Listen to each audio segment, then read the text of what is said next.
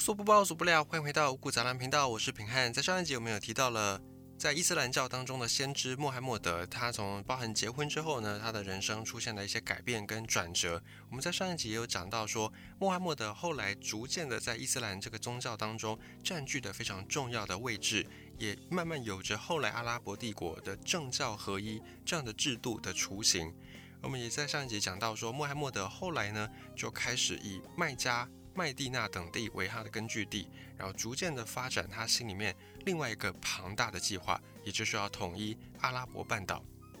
在西元的六百三十年的一月份，当时穆罕默德就借着朝觐的名义，也就是朝圣的名义，率领数万名的穆斯林前进麦加这座圣城。但是呢，当时这些穆斯林是带着武装的，而麦加的这群贵族呢，迫于形势，于是就宣布皈依伊斯兰教。也愿意接受穆罕默德的领导。后来，穆罕默德就确立了麦加，继续的作为阿拉伯民族们的圣城。而原本里面的科尔白古寺就改称叫做科尔白清真寺。同时呢，把寺内当中原先的阿拉伯各部落崇拜的神像以及崇拜的这些信物，全部都把它清除掉，只留下当年的这块黑石，就是传说是陨石的黑石，来作为伊斯兰教的圣物。提供穆斯林朝觐跟礼拜，在麦加这座城市归顺穆罕默德之后的第二年，也就是西元的六三一年，阿拉伯半岛在此时各地纷纷的派遣代表团前往麦加，表示愿意接受穆罕默德的领导，也宣布皈依伊斯兰教信仰。所以这一年，也就是西元六三一年，同时被称为代表团之年。而这时候，除了波斯湾一带，穆罕默德基本上已经算兵不血刃的。完成了阿拉伯半岛的统一，结束了过去南北阿拉伯人长期分裂的局面，也组成了一个以伊斯兰教、以宗教为核心的统一社会。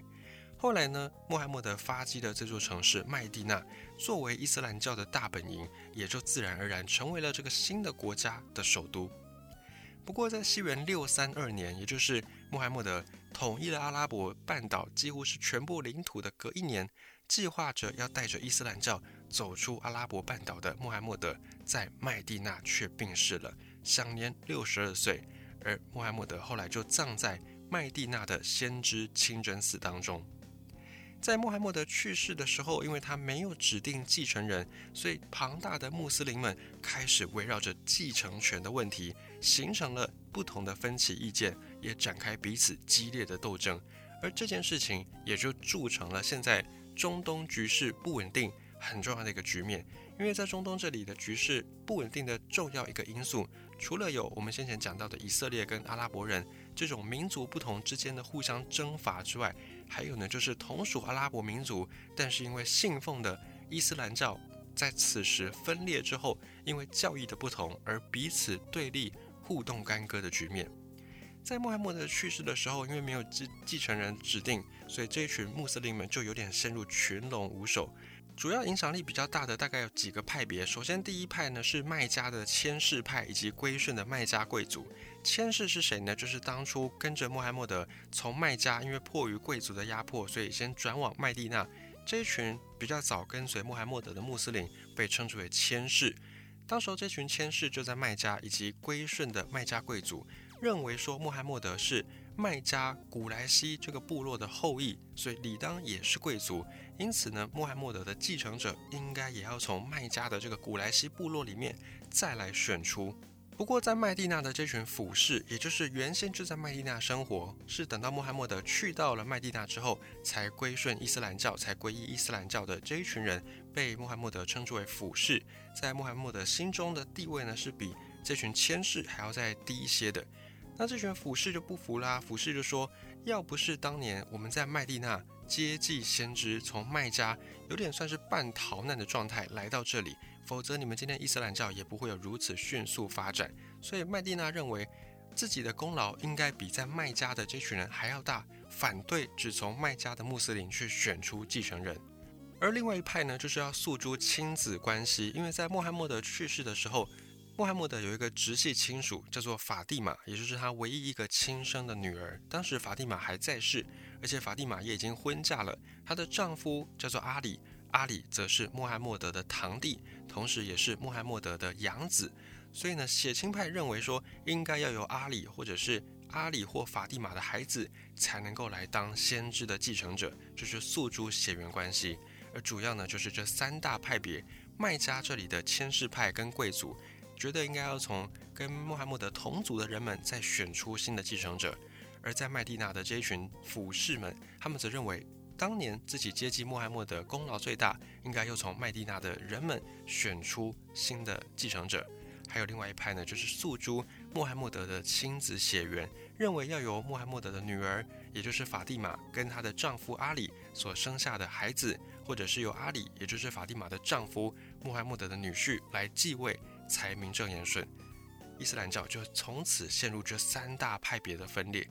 另外一方面，阿拉伯半岛其他的几个部落。原本并没有这么样的幸福，穆罕默德以及伊斯兰教的部落也趁机发起叛乱，反对麦地那，也就是穆罕默德政权的统治，并且也正是这些阿拉伯的部落陆续叛变，才使得伊斯兰教内部的几个派别互相的妥协，一致决议先攘外再安内，就先推出了资格比较老的阿布伯克尔为首领，并且呢把阿布伯克尔称为哈里发。哈里发这个词在伊斯兰教在阿拉伯语当中的意思呢，就是先知的继承者。那么这位阿布伯克尔是谁呢？他是出生于古莱西部落的台姆家族，也就是呢跟穆罕默德算是同一个部落，算是老乡。那在老乡的另外一支家族出生的就是这位阿布伯克尔。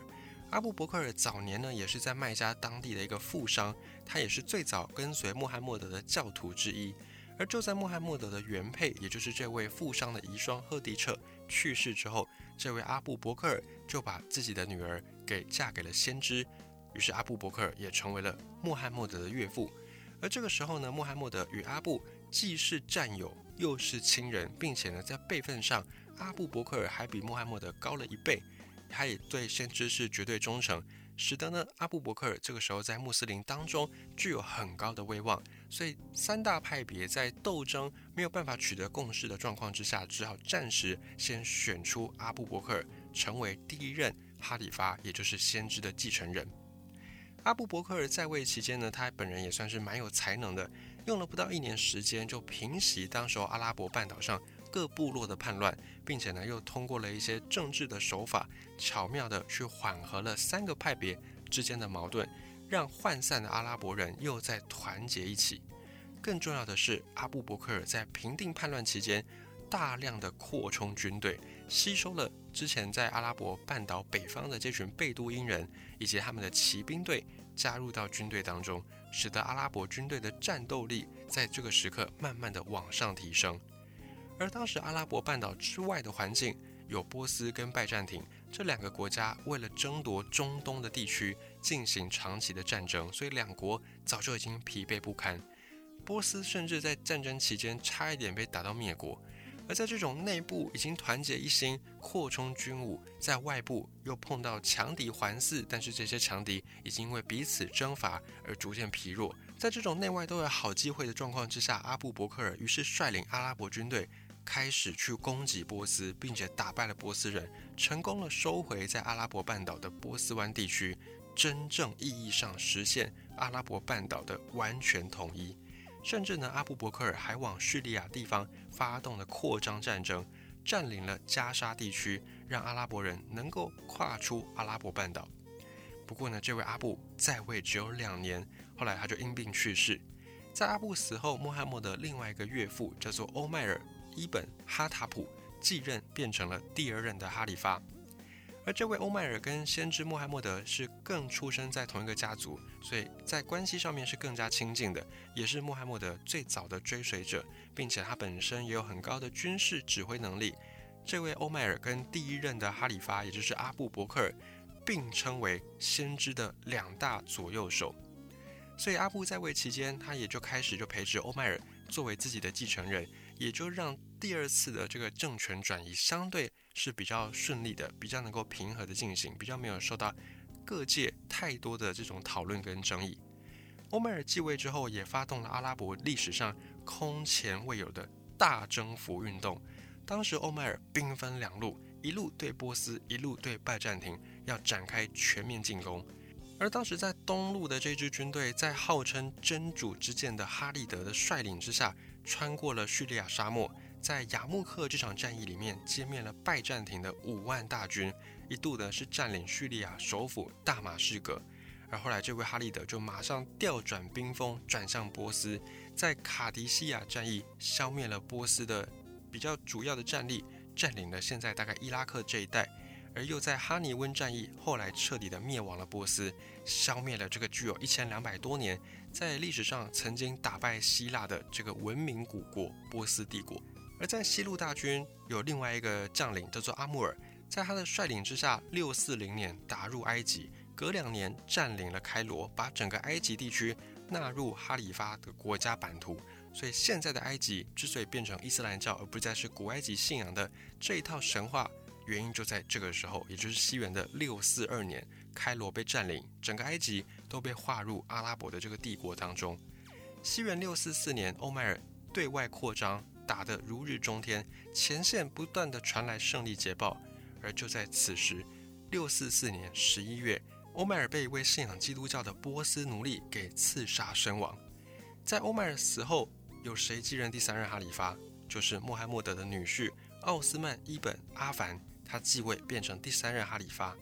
这位奥斯曼呢，他一样是出生在古莱西部落五麦叶家族。五麦叶家族呢，就是当时麦加的贵族们最反对穆罕默德的势力之一。但是呢，奥斯曼本人他在这个家族当中，他却是先知最早的信徒。而且穆罕默德还在麦加传教的期间，奥斯曼他就为先知提供了很大的保护力量，甚至呢也先后迎娶了穆罕默德的两个女儿。所以成为了穆罕默德的女婿。等到奥斯曼继位第三任哈里发之后，阿拉伯帝国继续扩张战争，先后征服了中亚，征服了北非的大部分地区。不过呢，在任期间，奥斯曼还有一个更重要的事情，就是他组织了一批学者，编定了伊斯兰教当中的经典《古兰经》，或者人叫它《可兰经》。因为早在穆罕默德跟前两任哈里发在位的时候，这三个人的言行以及他们的作为。都有被当时的穆斯林们给记录下来，可是呢都没有进行比较有系统的整理，而奥斯曼就决定自己要着手来做这件事情，并且在《古兰经》当中呢，也把伊斯兰教的基本信仰、宗教的教义，还有穆斯林在三位包含先知以及前两位哈里发所奉行的这种道德规范，他们的一言一行都做了比较有系统的整理，然后把它规范都编进了《古兰经》当中。所以《古兰经》的编程就取代了过去穆罕默德也好，或者是前两任哈里发留下来的像是流水账一般的这种日记的记法一样，就取代这些日记，变成伊斯兰教至今唯一的一部圣经。也不过，奥斯曼还有一些比较惹人非议的地方，就是在他在位期间，大量的启用他自己的家族五麦叶家族里面的成员担任军政要职。而且这些人早年呢是参加反对伊斯兰教的活动，甚至呢有些人还有屠杀过穆斯林的记录。因此，当时候奥斯曼做出了这个决定之后，很多的穆斯林的高层都反对奥斯曼培养自己的家族势力。还有呢，奥斯曼也利用职权在埃及跟叙利亚占有大量的地产，并且在这些地区扶植个人的势力，培养效忠自己的军队。对当地百姓也算是不断的在剥削，所以也引发了穆斯林基层的普遍不满。后来以穆罕默德的堂弟、养子兼女婿，也就是穆罕默德的女儿法蒂玛，她的丈夫阿里为代表，在穆斯林团体当中形成了一个反对奥斯曼的集团。这个派别被称之为什叶派。意思呢，就是追随阿里的人，这群人叫做什叶派，也被当成是比较尊崇穆罕默德还在世的时候所奉行的一些伊斯兰的基本教义派。而这群什叶派呢，主张是未来必须要是穆罕默德的后代才有资格来继任哈里发。不过，什叶派的主张也不是被所有穆斯林认同，不认同什叶派的人，这群穆斯林后来就被称之为叫做逊尼派。而逊尼派跟什叶派，也就是当前伊斯兰教内部纷争不断、中东地区战火不断最重要的一个导火线、最重要的一个因素。甚至在这个西元大概六百多年左右的纷争，不断的影响后世的人们，直到现在过了一千多年，这场纷争还没有办法真正落幕。下一集五谷杂粮，我们再继续跟你分享后来的什叶派跟逊尼派之间发生了什么事情？